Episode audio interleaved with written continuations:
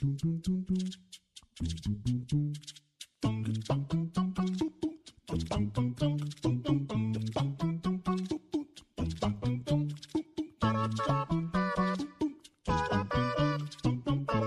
para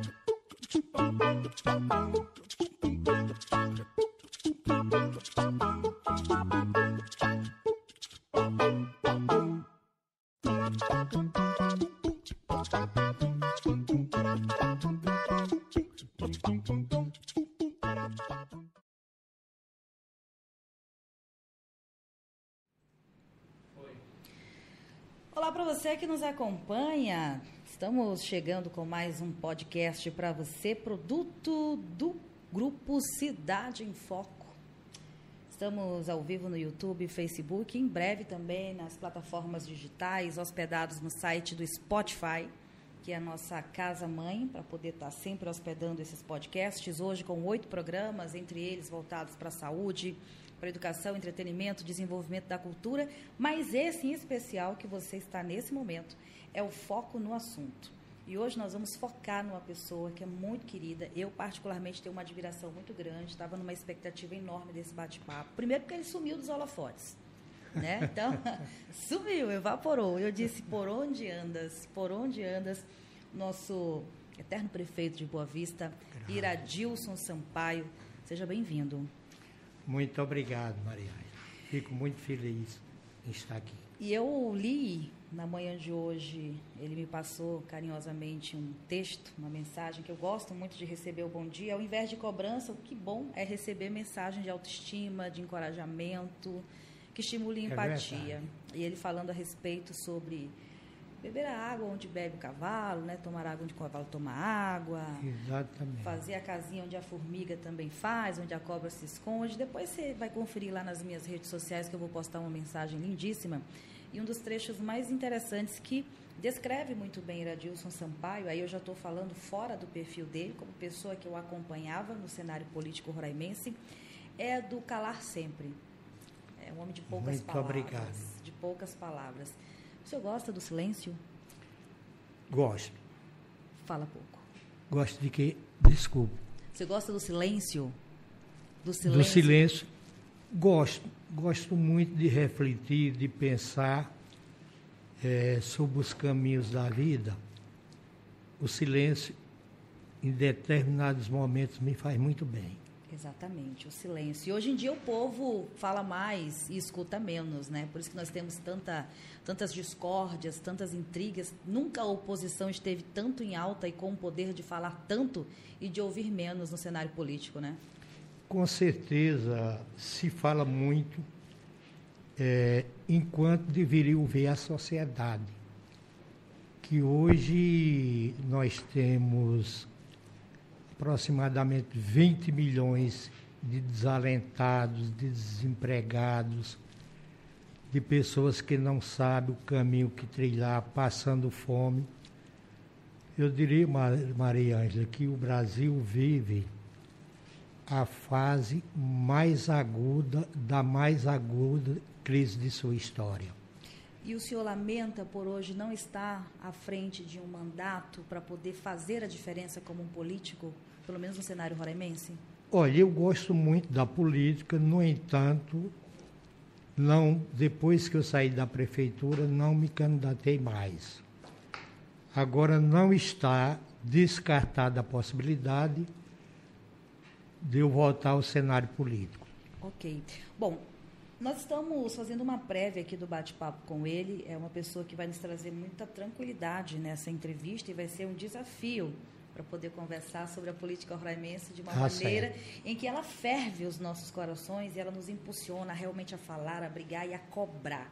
mas vamos tentar aqui, na tranquilidade de Iradilson Sampaio, discutir o atual Obrigado. cenário político, não só do Brasil, mas também ah, do nosso estado de Roraima, em especial a cidade de Boa Vista. Esse podcast, o Foco no Assunto, vai ao ar toda terça-feira. E ele tem o oferecimento de indústria de sabão Glória, tem o oferecimento de Rosas Atelier, o Nama, WS Adestramento de Cães e Sushi House. Daqui a pouquinho, daqui a meia hora eu volto para mostrar as logos para você que nos acompanha no Facebook e no YouTube e para também falar um pouquinho mais a respeito dessas marcas que anunciam conosco e nos mantêm no ar todos os dias, de segunda a sexta-feira. Deixa eu falar para você a respeito do meu entrevistado. Iradilson Sampaio de Souza é natural de São José do Egito, nascido no dia 8 de maio de 1952. Exatamente. É um político e é veterinário, com base em Roraima. Preside um partido hoje, mas antes de falar o nome do partido, eu já o cumprimentei aqui, mais uma vez destaco a extrema satisfação em entrevistá-lo nesse podcast. Vou seguir aqui lendo o perfil de Iradilson, que foi pesquisado aqui no Wikipédia, que é a enciclopédia livre da internet. O senhor hoje ainda exerce a profissão de veterinário? Não, Maria Ângela, eu depois que comecei a dirigir alguns órgãos públicos, não pude mais me atualizar e não exerço mais da profissão. No entanto, quando eu vim para cá em janeiro de 1976, vim para trabalhar no campo, eh, no órgão de assistência técnica e extensão rural, como veterinário. E aí, a próxima pergunta que eu lhe faço: quantos anos o senhor ficou como, quando chegou aqui, atuando como veterinário, antes de chegar no cenário político? Olha, eu cheguei em janeiro de 76 para trabalhar no campo, aí fui chefe de escritório, fui supervisor regional, chefe do núcleo de elaboração de projetos agroindustriais, agropecuária e de colonização. Aí fui diretor técnico e depois dirigi, fui dirigente do órgão. Dentro da assistência rural de Roraima, porque pesquisando seu perfil, ele fala justamente isso, que o senhor chegou aqui em 1976, aprovado no concurso público, à época. Não, na época não poderia se contratar eh, sem concurso público. Isso foi antes da Constituição de 88. Então eu vim e entrei, vim a convite do governo do Estado. Veio a convite do governo do Estado. É, então, ah, na verdade, não foi o senhor que descobriu Roraima. Foram os governantes daqui que lhe descobriram e lhe trouxeram de Pernambuco para cá. Exatamente. Quando nós nos formamos, Maria eh, havia uma carência muito grande de profissionais do ramo da agropecuária e o governo do estado mandou eh, convite para a Universidade Federal, nos inscrevemos 10. Quando foi para confirmar a vinda, apenas eu confirmei. E vim para cá sem conhecer absolutamente ninguém. E nada, porque aqui naquela época, acho que a cidade era bem pequenininha, o estado, o senhor lembra mais ou menos a população daqui, na época? Era 35 mil habitantes em todo o território de Roraima. 35 mil habitantes, hoje somos pouco mais de 600 mil, então mudou muita coisa, né, ao longo Com dos anos. certeza absoluta. mudou Politicamente muita coisa. falando, o senhor lembra quem eram as pessoas que na época coordenavam, mandavam, digamos assim, aqui na. que era território ainda ali, né? Exatamente. Era o ex-deputado Júlio Martins, que já foi secretário-geral do governo do território, foi prefeito de Boa Vista, foi deputado federal, o ex-senador Mozarildo Cavalcante. É, eram os dois, na época tinha o ex-senador Hélio Campos, eram as principais eh, pessoas de destaque na política aqui em Roraima, eram eles. Eram eles, né? Então, o senhor veio a convite na época do governo para trabalhar aqui no estado de Roraima, eram um pouco mais de 35 mil habitantes. Ah, foi deputado estadual por três vezes.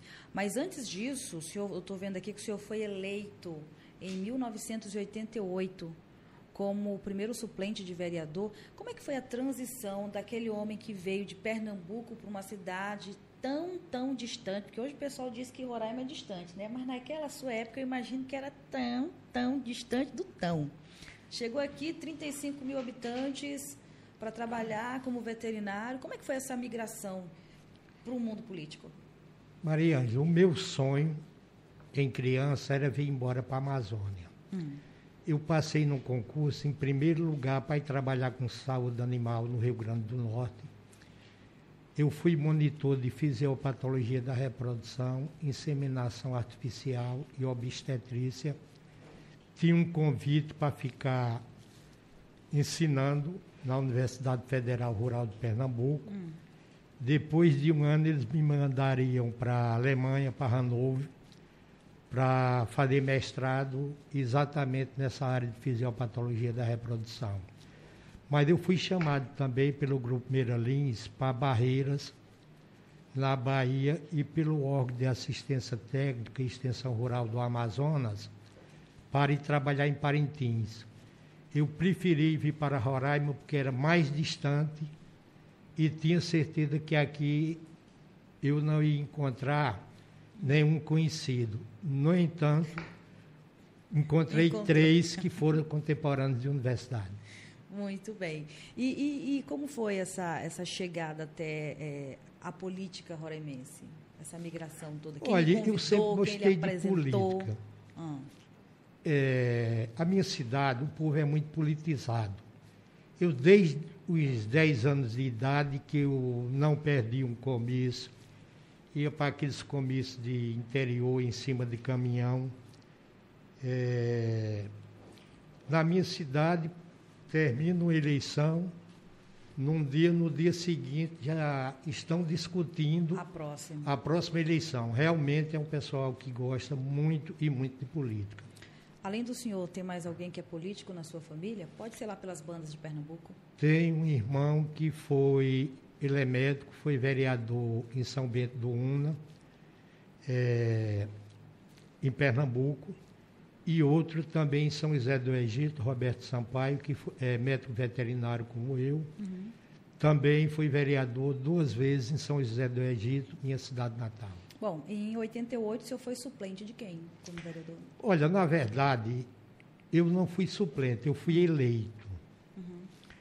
Havia entre eu e o governador de Roraima, o brigadeiro Automado de Souza Pinto, nós tínhamos nos desentendido. E o que acontece? Eu fui eleito, foi divulgado. Como era a época de território, você teria que correr, recorrer ao Tribunal Regional Eleitoral, que era no estado do Amazonas. Uhum. E o PTB pediu uma recontagem de voto. E, em verdade, o que aconteceu é que pegaram os votos em branco lá em Manaus e saíram botando PTB, PTB, PTB e mentiraram, não porque eu não tivesse sido eleito, no entanto, por ser oposição ao governador. Mentiraram com uma, de, uma diferença de cinco votos em função desses votos de legenda, e entrou o atual senador Chico Rodrigues. Que aí foi o que aconteceu. Naquela época era mais fácil né, de fazer esses tipos de burlada na, na Ah, com eleitoral. certeza absoluta, porque era o voto. É, cédula de papel? Cédula. Então, muita gente votava em branco, deixava em branco. Coisa mais simples era você. Alguém ia lá e se, e a recontagem foi feita no estado do Amazonas, sem que ninguém pudesse estar ali para fiscalizar, para acompanhar. Está entendendo? Aí o que o senhor está fazendo hoje aqui não é nada grave. O senhor está falando é algo que era corriqueiro naquela não, época. Exatamente. Tanto é que isso, teve que se evoluir e a gente chegou nas eu urnas diria, eletrônicas. Isso né? não era apenas aqui que acontecia isso, não. Acontecia no Brasil inteiro. Uhum. Eu não tenho mágoa, não tenho nenhum ressentimento, apenas estou dizendo o que aconteceu. Que aconteceu naquela época. Olha, pra, só para hum. complementar, é, eu estava comemorando é, a minha vitória numa comunidade indígena Vista Alegre, hum. dia de domingo, e chega meu irmão para me dizer que houve uma recontagem de votos e que tinham me tirado e, e entrar Chico Rodrigues. Eu disse para ele, não fale para ninguém, para não estragar a comemoração. Aí fiquei até o final, até Ficou a tarde. comemorando já sabendo que não ia ficar. Né? Sim. Eu acho que não tinha por que você ficar triste nem transmitir tristeza para ninguém. Fiquei até o final, não falei nada, vim embora. Ficou por isso mesmo?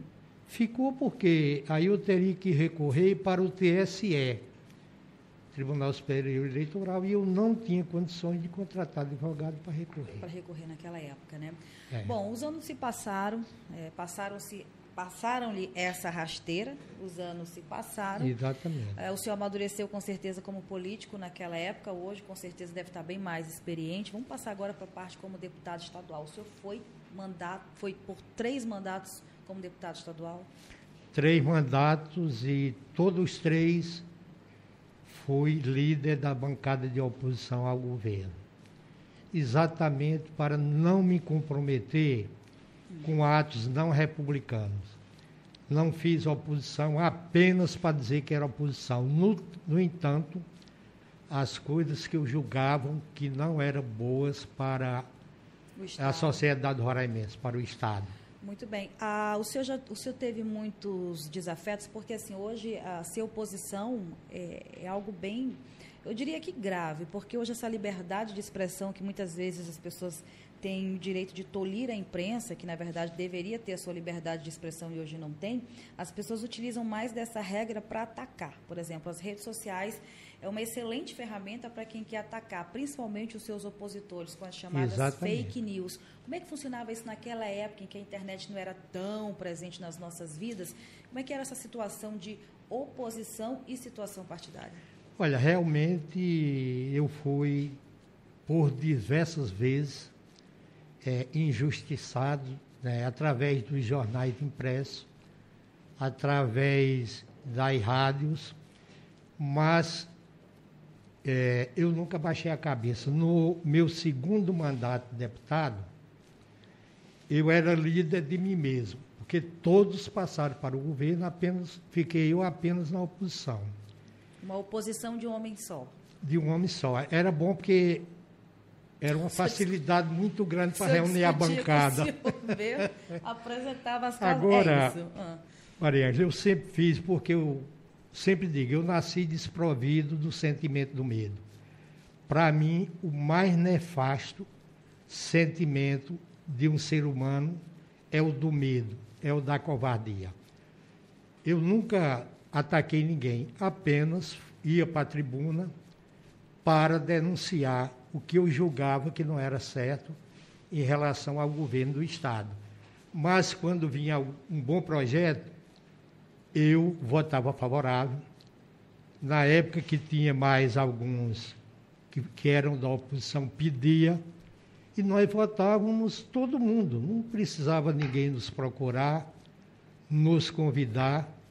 Nunca fui ao Palácio uma única vez durante meus três mandatos de deputado estadual. Uhum. Era aquela chamada oposição raiz, né? A pessoa ia lá, Exatamente. se opunha a respeito de projetos ou de pensamentos contraditórios, mas não tão agressivos como a gente de fato vê hoje. Eu fico assim, boca aberta, inclusive, com alguns discursos.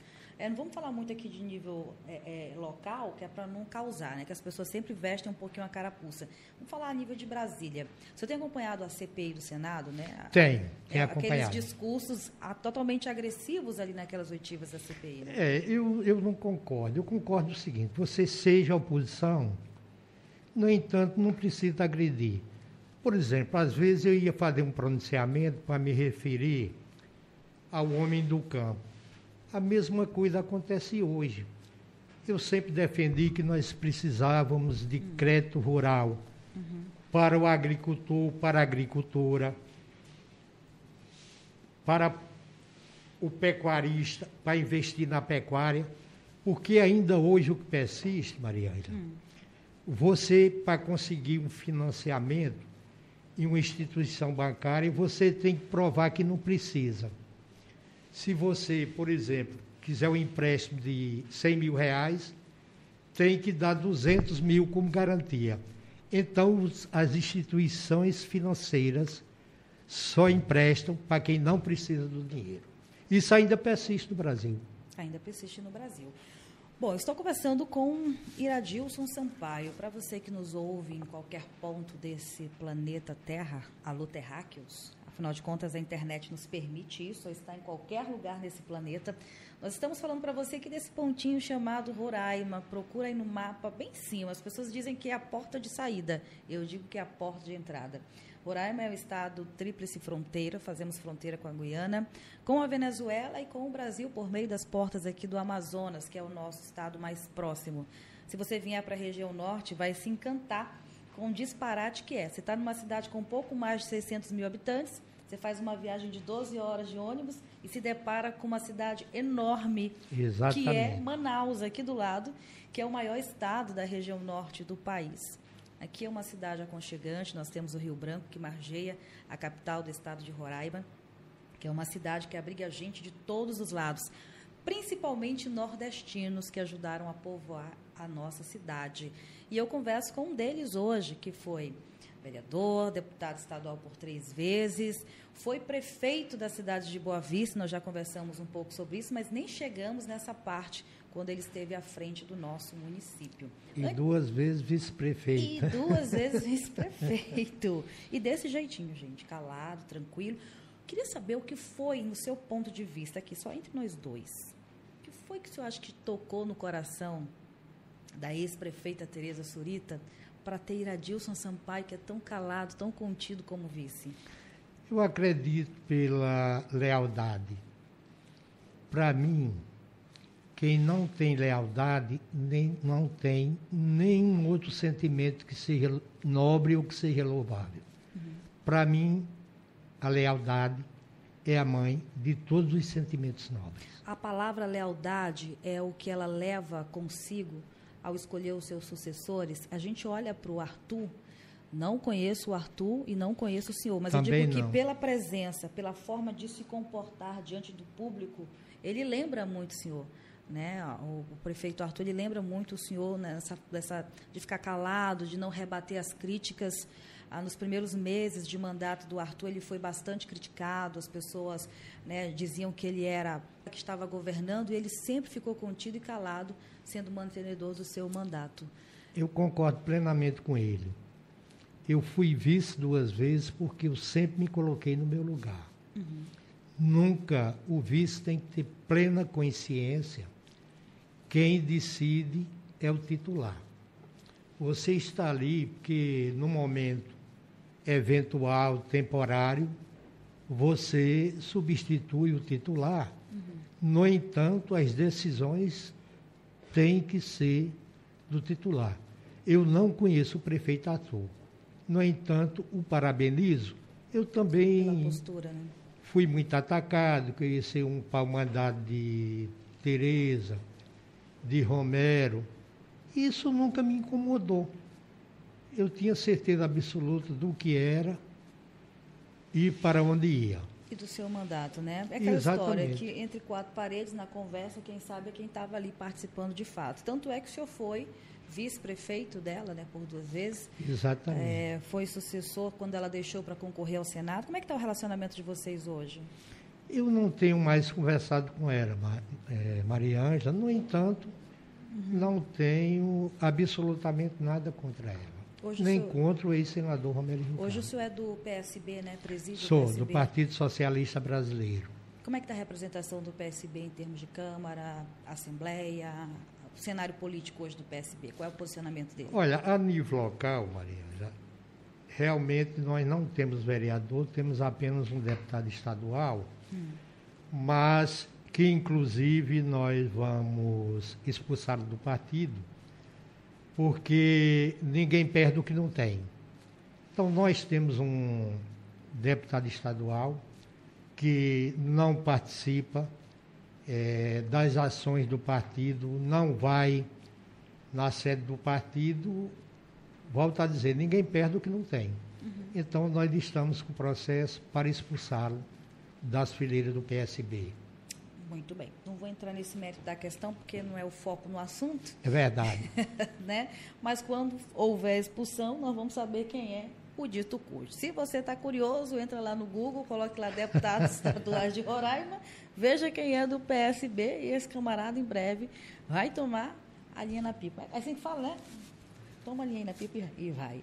Enfim, é porque, na verdade, essas questões partidárias elas são bem interessantes. Né? Nós temos aí o próprio partido da, da, da nossa ex-prefeita Tereza também, que agora há pouco também estava dessa polêmica ah, por conta dos apoios que foram dados, enfim, campanhas, e aí não apoiou, tire, aquela confusão, mas são trâmites legais que é normal de todo partido. É verdade.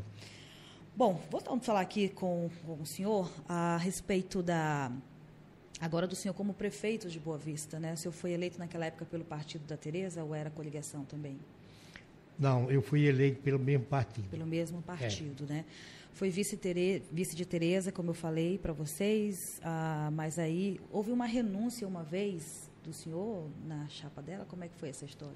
Não, Nunca, Nunca teve renúncia, não. de nada? Não. Eu estou falando do que a gente pesquisa no Google, né? Isso vai dizendo se é mentira ou se não é, não se é verdade ou se não é. nunca, re- Eu fiquei. Quer dizer, o primeiro mandato dela começou em 2001. Uhum. Aí, quando foi em 2007, teve eleição. Uhum. Eu fui o vice, depois ela renunciou para concorrer eh, ao Senado. Eu assumi, fui para a reeleição.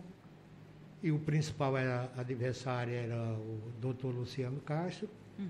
E ganhei a eleição dele eh, Na no época, primeiro turno. No primeiro turno, né? E foi perfeito por Boa Vista. O que, que mudou quando o senhor assumiu a prefeitura? Porque você sai, como o senhor acabou de dizer, né? O vice ele tem que seguir o que o líder está lá, o prefeito. O que, Certo. que mudou naquela época? Vamos voltar um pouquinho lá atrás.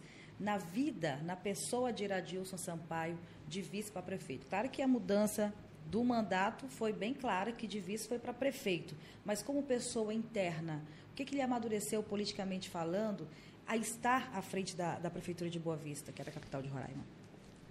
Maria Ângela, eu acho que amadureci muito, porque eu sempre fui aos mais longes eh, lugares, onde para, os vi, para ouvir, para auscultar os sonhos, os desalentos, os desencantos das pessoas mais humildes de, do município de Boa Vista. Posso até dizer que existem pedaços da, da minha voz enganchadas na comieira dos lares mais humildes do município de Boa Vista, especialmente das comunidades indígenas, que são tão acusadas, abandonadas, esquecidas, submetidas a tudo quanto um ser humano não poderia ser submetido. Hoje, o senhor, quando fala nas comunidades indígenas, a gente vê que é uma paixão, porque o senhor trabalha também nessa área, é, não das comunidades, mas é também um empreendedor do setor do agronegócio aqui. Uma vez eu tive a oportunidade de conhecer uma criação que o senhor tinha, né? O senhor, tem, o senhor ainda tem? Não, eu tive realmente uma criação de ovinhos, cheguei a ter aproximadamente 1.200 da raça santinês, Doper e White Doper. Aí parou. Parei principalmente função da sucuri e de cachorro. Teve um Oxe. dia que os cachorros mataram 17, morderam 40 e poucas, dessas ainda morreram 15. Como estava diminuindo muito e muitas, também sucuris grandes deram, me deram um prejuízo Aí, grande. Aí eu desisti. Fazer filho para sucuri estar comendo aqui não dá, não, né? Verdade. Parar com esse negócio. Ai, senhor. O Shaolin Gomes está dizendo aqui um abraço para o mestre Iradilson. Muito obrigado, Shaolin. Iradilson e o Wellington Silva falando diretamente de Fortaleza.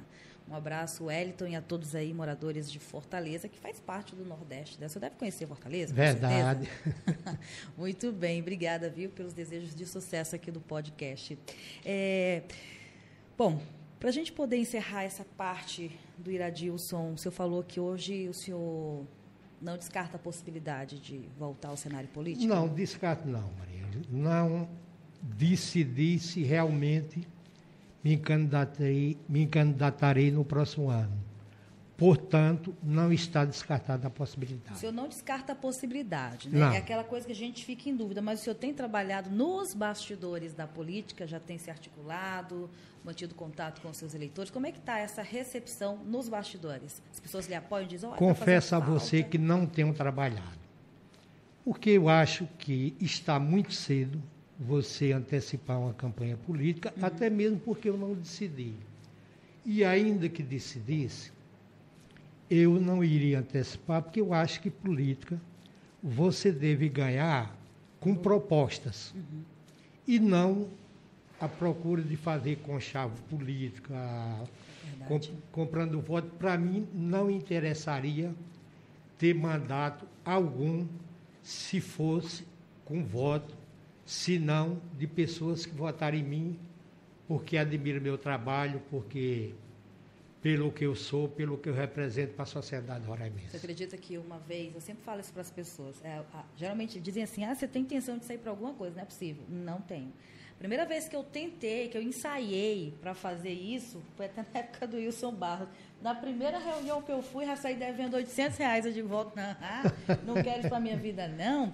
E eu, porque eu não consigo dizer não para as pessoas. Se eu tiver, eu dou. Aí eu fiquei pensando, minha família é grande, só de sobrinhos são quase 20. Tem mãe, tem irmão, tem cunhado. Ixi, não vai dar certo não isso. Trabalhar para esse povo não tem condições. E é, eu lhe escuto falar, e pegando o gancho do Shaolin, de mestre Iradilson, é bom lhe ouvir falar isso, porque a gente acompanha muitas pessoas que hoje, aí eu volto para as redes sociais, não fazem esses conchavos agora, mas deixam explicitamente é, claro nas redes sociais de que são candidatos ou pré-candidatos a alguma coisa. E a gente teve como exemplo agora as últimas eleições, o que eu tive de gente chorando nas minhas redes sociais, se lamentando, porque ao longo do ano tinha não sei quantos mil seguidores, não sei quantas mil curtidas, não sei quantos mil compartilhamentos, distribuíram não sei quantas cestas básicas, chegaram a vender imóveis para manter projetos sociais. É verdade. Quando chegou nas eleições não tiraram nem 300 votos. É verdade. Agora, Mariângela, a primeira vez que eu me elegi deputado estadual, o meu carro quebrou faltando 15 dias para a eleição. Eu pegava carona daqui para São Luís do Anauá, por exemplo, são 350 quilômetros. Não sei andar de bicicleta. Eu tinha um grande amigo de, lá em São Luís, vários amigos, mas tinha um que eu ia na garupa da bicicleta dele, pegava uma vicinal como a vicinal 20, que tem mais de 50 quilômetros, parando lote por lote, conversando, e fui o deputado mais votado no município de São Luís do Anauá. Sem carro, se eu não tinha carro, jamais teria outra coisa. Um chamado corpo a corpo ali, no volta a volta. Exatamente, conversando e também a cada final de semana eu voltava para o sul do estado para dizer, olha, como vocês não têm televisão, aqui o rádio eh, não divulga os meus pronunciamentos, eu não vim fazer favor a vocês. Eu vim prestar conta do que eu estou fazendo. E me cobrem. O homem público tem que ser acompanhado, tem que ser cobrado, tem que ser fiscalizado. Eu até digo que o homem público, antes de ser homem público, tem que ser homem. Tem que dizer- ter a coragem de dizer sim e dizer não sem levar ninguém enganado. Eu tenho certeza que nunca enganei ninguém. Bacana ouvir isso. João, meu querido João, depois dessa fala, prepara aí o nosso banner e os nossos anunciantes. Você me dá um minutinho? Nós vamos já voltar Será um para o prazer. dia de hoje, falar do Iradilson Pessoa, né, o pai, saber Obrigado. se ele é avô, o que, ele pensa Verdade. da atual política, quais são os desafios. Naquela época ele ia de bicicleta ou acompanhando sem carro. Diz que não anda de bicicleta, gente. Temos que resolver isso. Temos que resolver isso. Ensinar esse homem a andar de bicicleta para poder ir mais longe. Saber o que, é que vai mudar a partir de agora, né? E como é que ele enxerga hoje, quais são os principais gargalos, entraves para quem quer entrar na vida política, os desafios, porque hoje não é fácil ser oposição, não. Antigamente ele era a oposição de um homem só, mas hoje, será Exatamente. que dá para ser oposição de um homem só? Eita, nós. Um bate-papo muito bacana no podcast Foco no Assunto, que tem o patrocínio de indústria de sabão Glória. Você conhece sabão Glória? Gente, é o branco que sua família merece. Eu gosto dessa marca porque ela é genuinamente roraimense, investe aqui o seu dinheiro, gera aqui emprego e renda. Por isso, quando você for adquirir qualquer produto que seja, procure saber se ele é local. Dê preferência aos produtos locais, porque aí você fomenta a geração de emprego e renda dentro da nossa cidade e junto da nossa sociedade. 98115 4172 é Indústria de Sabão Glória. Tem também no oferecimento de Rosas Atelier, que é uma outra empresa genuinamente roraimense, do básico ao social. A Rosa fabrica de tudo para você. Visite a loja na Avenida Taide Teve, bairro Liberdade. Na sequência, quero falar da UNAMA, que é a Universidade da Amazônia, que está presente em toda a região norte do país e aqui em Boa Vista também, ali na rua Araújo Filho, 803 Centro. Telefone de contato 99152 4945. 99152 4945. Se você tem um pet em casa, acabou de comprar um cachorrinho, quer educá-lo, quer treiná-lo, quer que ele se torne um cão de guarda ou um cão de companhia, WS Adestramento de Cães. Serviço especializado com obediência, cães de guarda, cães de trabalho e ainda tem hotel para o seu cãozinho.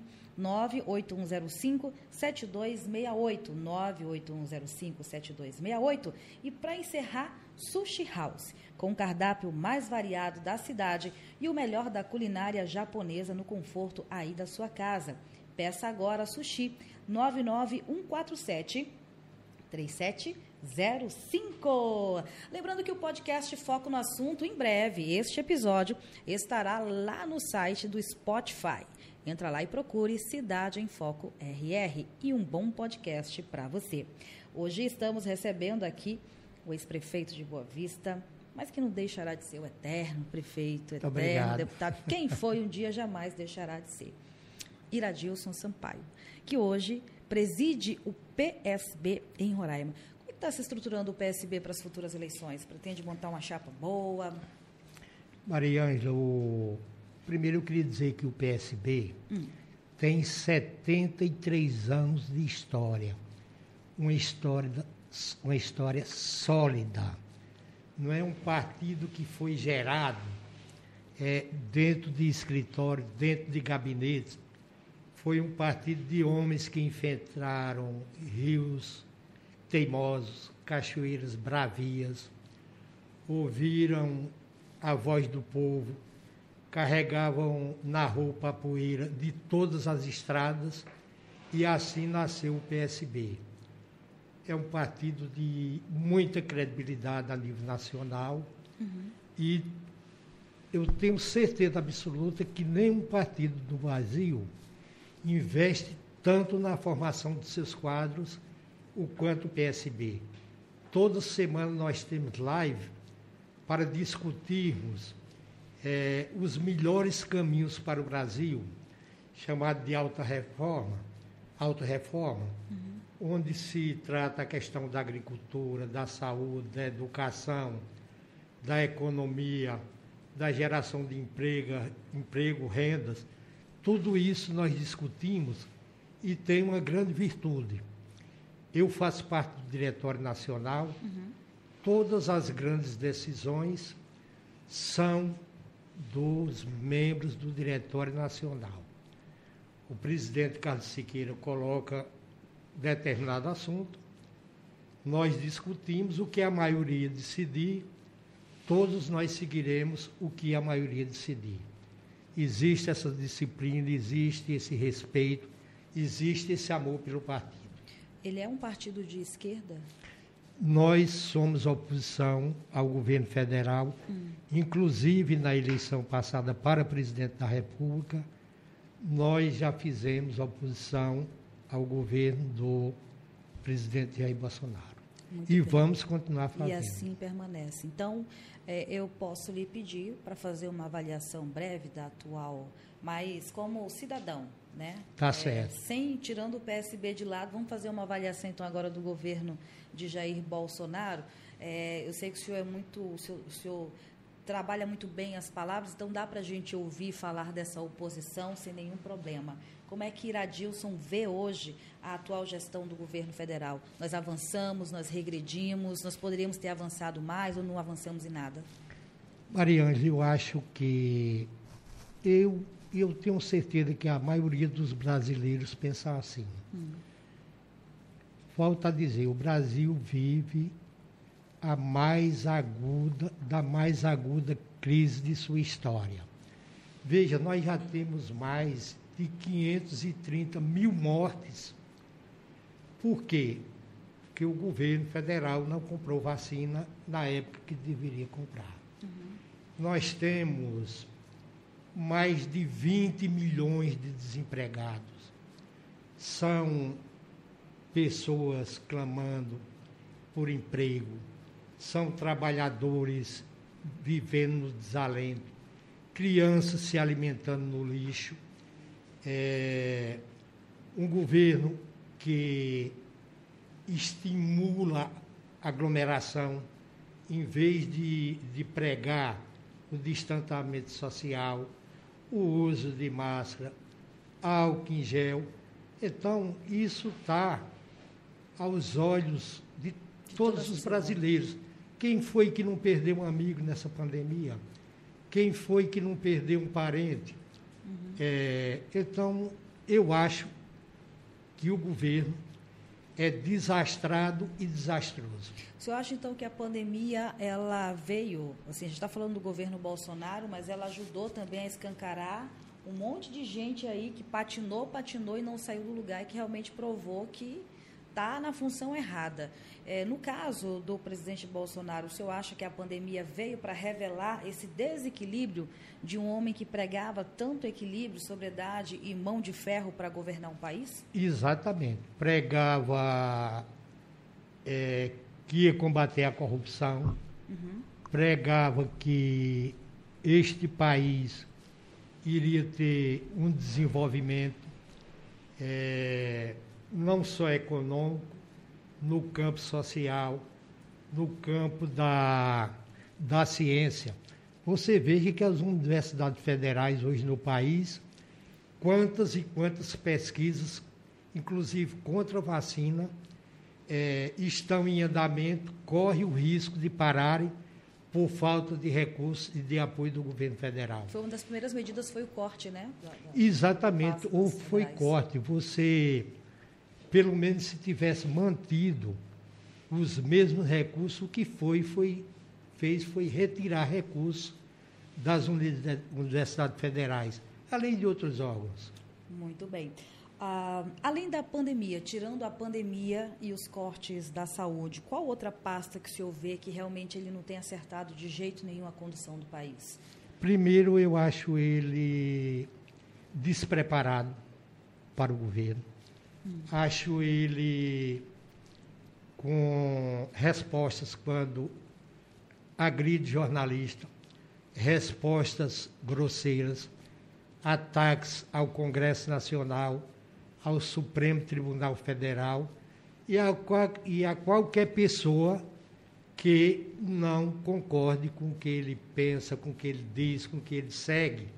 Então ele responde na patada, no coice, no xingamento é isso que a imprensa tem mostrado. Eu não estou aqui inventando nada, não estou sendo leviano, não estou sendo desleal com os meus pensamentos. É isso que a imprensa tem mostrado. O PSDB já tem trabalhado no nome para apoiar para as eleições de 2022 para a presidência? Já se cogita? Para presidente da República, o partido poderá lançar candidatos próprios. Nós temos bons nomes é, nos nossos quadros. Vou citar apenas três. Por favor o ex-ministro do Supremo Tribunal Federal, Joaquim Barbosa, nós temos o governador do Maranhão, Flávio Dino, hum. nós temos o governador do Espírito Santo, Renato Casagrande, governador pela segunda vez, um dos melhores governadores do Brasil é o governador Renato Casagrande.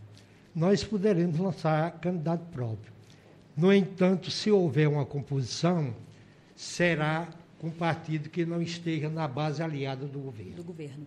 Dos nomes que o senhor citou aí entre o Joaquim Barbosa e o governador, que é um dos melhores do Brasil, eu vou pelo Joaquim, o senhor vai por quem? Eu confesso que o Joaquim, por ele ser um homem que também, também, hum. carrega muita experiência, esse é um país de muitos e muitos preconceitos. Talvez o negro, na presidência da República, nós tivéssemos leis mais humanas, severas, mais exatamente para você humanas. combater esse racismo, esse imperialismo que ainda reina no Brasil, principalmente por parte das elites. E mais investimento nas educações. Ah, com certeza absoluta. Eu não tenho a menor dúvida. É um homem extremamente preparado. Ele, eu acredito que é, não me diria nenhum esforço para exatamente procurar banir a corrupção que, que graça nas instituições, instituições públicas do Brasil. Bom, o, voltando aqui à atual gestão, só para a gente poder voltar para a vida moderna, para a nossa atualidade, para a nossa realidade, era Dilson Sampaio, que é o foco da nossa entrevista. Nós estamos aqui colocando o foco no assunto no momento no presidente Jair Bolsonaro, que é o PSB, partido a qual o Iradilson preside aqui, a nível de Roraima, Exatamente. é oposição ao governo de Jair Bolsonaro, é o partido de esquerda, que já falou aqui que vai lançar para 2022 provavelmente um nome próprio né, da sigla. Se for fazer coligação, é coligação que fala não, né? É, coligação. Coligação sim. vai apoiar alguém que não seja da base do governo. Exatamente. Falar da CPI do, da Covid, é, só para a gente poder encerrar esse assunto Bolsonaro. Agora, há grandes, fortes indícios de que a corrupção realmente prevaleceu ali no mais alto escalão né, do governo federal, e que inclusive ele sabia. Verdade. Tanto é que está sendo investigado por possível prevaricação. O senhor está convencido disso? De que Olha, realmente... as evidências são sim. Ainda ontem eu assisti uma entrevista do deputado Luiz Miranda hum. no Roda Viva e ele voltou a, a enfatizar hum. que levou os documentos ao presidente da República.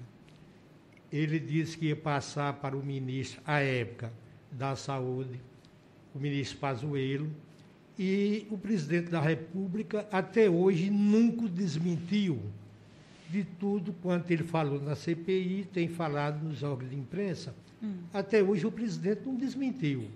Se não desmentiu, pelo seu comportamento, pelo seu caráter, pela forma grosseira que ele tem de agir, no mesmo dia ele teria respondido. A altura. É mais ou menos, o senhor está querendo dizer que mais ou menos é aquela história do que quem cala consente. consente. Muito bem, gente. Bate-papo com Iradilson Sampaio.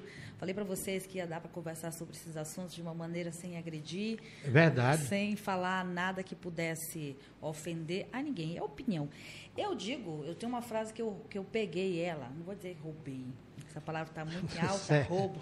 Eu emprestei do ex-candidato à Prefeitura de Boa Vista, o ex-vereador, perdão, que foi candidato à Prefeitura de Boa Vista, o professor Lino Berg, e ele sempre diz assim, que situação ou oposição, opinião, sempre será uma opinião. Né? Então, é verdade. A gente pode trabalhar sobre esses assuntos e conversar sobre política de uma maneira muito bacana. Bom, o senhor falou que não descarta a possibilidade de sair de concorrer. O que, que vai mudar agora na sua estratégia de campanha? O senhor vai permanecer nessa de corpo a corpo? Porque agora o pessoal disse que sem dinheiro não se ganha eleição aqui, não. Pois é.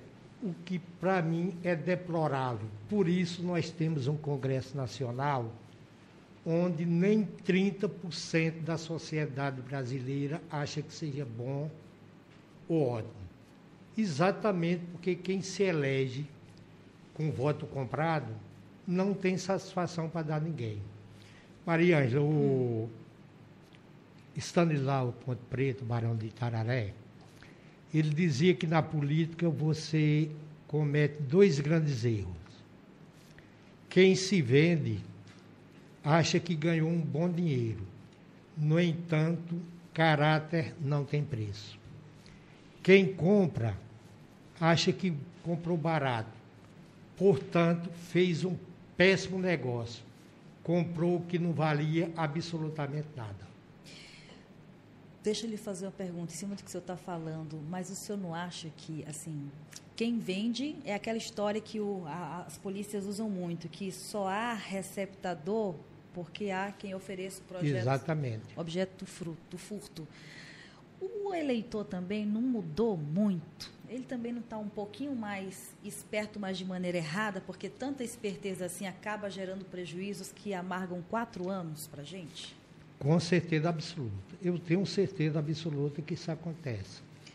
Agora, por exemplo, quando eu fui para a reeleição, hum. isso não aconteceu nem quando fui deputado, nem quando fui para a reeleição de prefeito. Mas como é que o senhor lida com isso? Porque, assim, é, o que eu estou lhe falando aqui é algo que a gente observa muito. Eu, particularmente, vou falar para o senhor como eleitora. Eu tenho um, uns camaradas aí que eu não vou citar o nome aqui. Certo. Tá? Vou falar para o senhor de federal, que representa Roraima, de estadual, que representa o Estado, e de vereança, de vereadores. Tem uns nomes aí que, se você não procurar no Google para saber que eles estão lá, você não sabe, que ele, você topa na rua e você não sabe que é um vereador, um deputado estadual, que é um, né, um deputado federal. E quando você vai buscar a soma, a soma, você fica abismado com a quantidade de votos. E você vai procurar é a história da pessoa, você não vê nada que influenciou, que contribuiu com a nossa cidade. E você se pergunta quem são esses eleitores que depositaram a confiança numa pessoa que é tão apagada politicamente falando. Quando eu falo de, de apagada, não é aquela pessoa que tem apoio da maioria, que isso para mim não, não me brilha os olhos, mas pessoa que é o que o senhor acabou de dizer, que faz a política de uma maneira correta, que pelo menos presta conta daquilo que faz a sociedade. Mas existem os nomes aí que você não vê em rede social, você não vê em canto nenhum. Exatamente. Você não, você não vê usando uma tribuna, você não vê nem xingando o prefeito, nem falando que ele é bonito, nem falando que ele é feio. Você não vê nada é o que falta no Congresso Nacional hoje. Você não tem um único, hum. seja deputado federal, seja senador, que você diga: eu vou assistir hoje um pronunciamento do senador tal. É, nós tivemos uma época que, inclusive, era transmitido através da Voz do Brasil. Hum. Nós tínhamos grandes oradores, Magalhães Pinto, Carlos Lacerda, Teotônio Vilela, você sentia prazer em ouvir um pronunciamento de um homem desse no Congresso Nacional, Ulisses Guimarães. Hoje, eu diria, não só sou eu não, a grande maioria da sociedade é, não tem conhecimento de projeto algum, de pronunciamento algum, da grande maioria dos parlamentares. É, só se eu falar, botei uma emenda para isso, botei uma emenda para aquilo. fala muito em milhões, Como né? se a função é. do parlamento fosse apenas colocar emenda. Eu nunca tive uma emenda minha aprovada, nunca, absolutamente nada. É mesmo? Nunca. E nem por isso deixei de ter a confiança é, e o respeito dos meus eleitores. Olha, é, é lhe ouvindo falar, é bem verdade. Isso hoje em dia, os discursos, a gente vê muitos banners, né? E rede social, que é o que eu acompanho bastante. Coloquei milhões, destinei milhões. E eu escuto muitas pessoas, quando eu vou entrevistar, os comentários é, mas onde é que estão esses milhões todos aí que ninguém vê? A gente não consegue ver o resultado disso em, em aplicação do recurso. Tá, você colocou 5 milhões. Por exemplo, 2 milhões no Parque Anauá. Você morre de passar ali em frente, você não vê nada de diferente ali. É, o perigo é ser né? mordido de uma cascavel. Ou abraçado pela sucuri.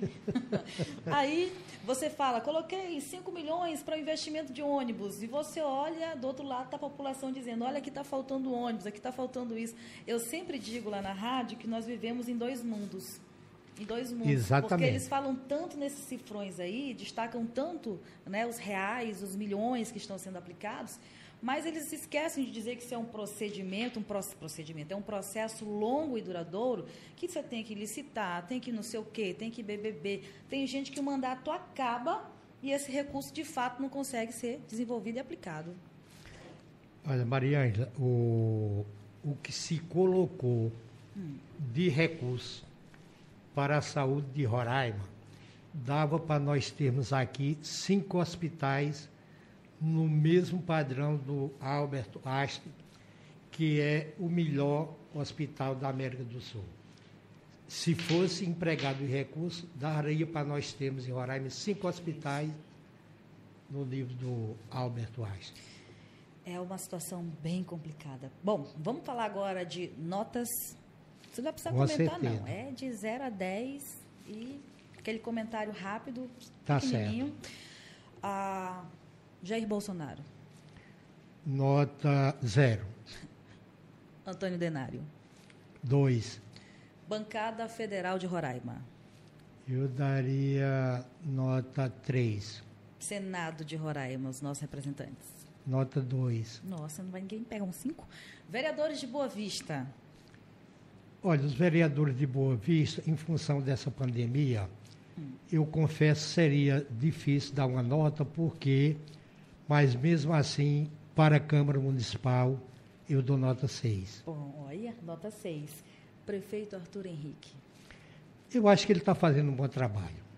Eu acho que ele está fazendo um bom trabalho, está no caminho certo, está sendo leal, é, não deixou, pelo menos, estar procurando fazer aquilo que ele prometeu. Eu acho que ele está no caminho certo, não o conheço pessoalmente, no entanto, o parabenizo. Nota Eu dou nota 10 para ele. bacana, nota 10. Será que eu poderia fazer um encontro do senhor com ele aqui? Com certeza absoluta. Para mim será um prazer Vamos imenso. tentar marcar esse bate-papo. Bom, de Iradilson para Iradilson, se o senhor pudesse se olhar no espelho, que, que o senhor deve, deve se olhar no espelho todo santo dia, né? Mas pudesse ter aquela conversa de eu comigo mesmo, o que, que o senhor diria para Iradilson? Maria Ângela, se eu pudesse olhar para a moldura festiva da minha paisagem interior, ia me deparar com meus sonhos sorrindo e com minha alegria sonhando. Pois Roraima é o estado que eu nunca pensei na minha vida de ter a felicidade de viver com tanta paz, com tantos amigos, com tanta tranquilidade. Quando cheguei aqui em janeiro de 1976, o avião da Cruzeiro, quando o avião sobrevoou Boa Vista, nunca mais eu vou embora daqui. Já estou com 45 anos e essa vontade nunca chegou, nem vai chegar. Amém, graças a Deus. Quantos filhos, netos, genros, noras, família hoje enraigada? Olha, família são vários. Agora tive três filhos. O mais velho, Germano Augusto, faleceu, faltando uma semana para completar 15 anos. Esteocitose X, uma doença extremamente rara no mundo. A literatura só cita casos de até dois anos. Motivo pelo qual fiquei três meses em Brasília, eh, na Clínica Santa Lúcia, para conseguirem eh, dar o diagnóstico e é uma doença que não tem cura. Tenho mais dois filhos e o mais velho é Otávio Henrique, tem quatro filhos e Arthur Guilherme, que é o meu filho mais novo, tem um filho. Um filho, então são cinco netos. Cinco netos, Cinco netos. que eu os adoro. Muito bem. O senhor vive mais hoje na área urbana ou rural? Como é que está essa situação? Não, vivo na área urbana. Área urbana. Vou ao interior, acho duas vezes por semana, na parte da tarde, mas fico aqui. Muito bem. Eu quero de coração agradecer a sua presença. É, faço votos de que a nossa população tem pessoas. Vou falar para o senhor algo aqui que é muito, assim, dificilmente eu falo e quando eu falo é de coração. Vou falar olhando nos Eu seus tenho olhos. certeza, conheço o seu caráter. Eu gostaria muito de que uma das mudanças na legislação era que nós pudéssemos optar por até três pessoas. Para governo e prefeitura não, porque né, não tem como. É verdade. Mas vereadores, deputados estaduais, eu acho que nós poderíamos ter outras opções, porque tem tantas pessoas boas que merecem receber o nosso voto. Eu estou falando para o senhor com o meu coração aberto. Eu gostaria É muito que algumas pessoas, posso chamar de, não vou chamar de velha guarda, mas aquela velha política que era tão mais moral, pudesse retornar. É verdade, Maria. Eram pessoas tão mais compromissadas. Eu falo isso para o senhor com meu coração chorando. Quando eu olho hoje a, a atual política, quando a gente discute política hoje, dá até vergonha de ser brasileiro, de ser roraimense, de ser boavistense. A gente olha para um estado plenamente. desse, que é rico, no mapa está dizendo que nós somos um dos estados mais ricos em termos de minério. E nós temos uma é. cidade com índios perambulando pelas ruas da cidade, uma cidade que não consegue abrigar imigrantes que chegam aqui para pedir socorro. Você olha para uma saúde que não tem mais o que sangrar. Né? Eu fico é verdade, muito triste e lutada politicamente falando, mas esperançosa quando eu olho para pessoas como o senhor, viu, senhor Edilson? Muito obrigado. Olha, eu não quero ser injusto, mas queria só fazer uma referência a três pessoas. Por favor. O ex-prefeito e ex-deputado Júlio Martins, o ex-senador Mozarildo Cavalcante, o ex-senador Augusto Botelho, homens íntegros, homens dizendo. de respeito, preparados, cultos, que merecia estarem fazendo parte do cenário nacional. Infelizmente, não estão exatamente por hoje o que acontece no Brasil inteiro. Compra de votos. Assim como não interessa para mim, como nem para eles.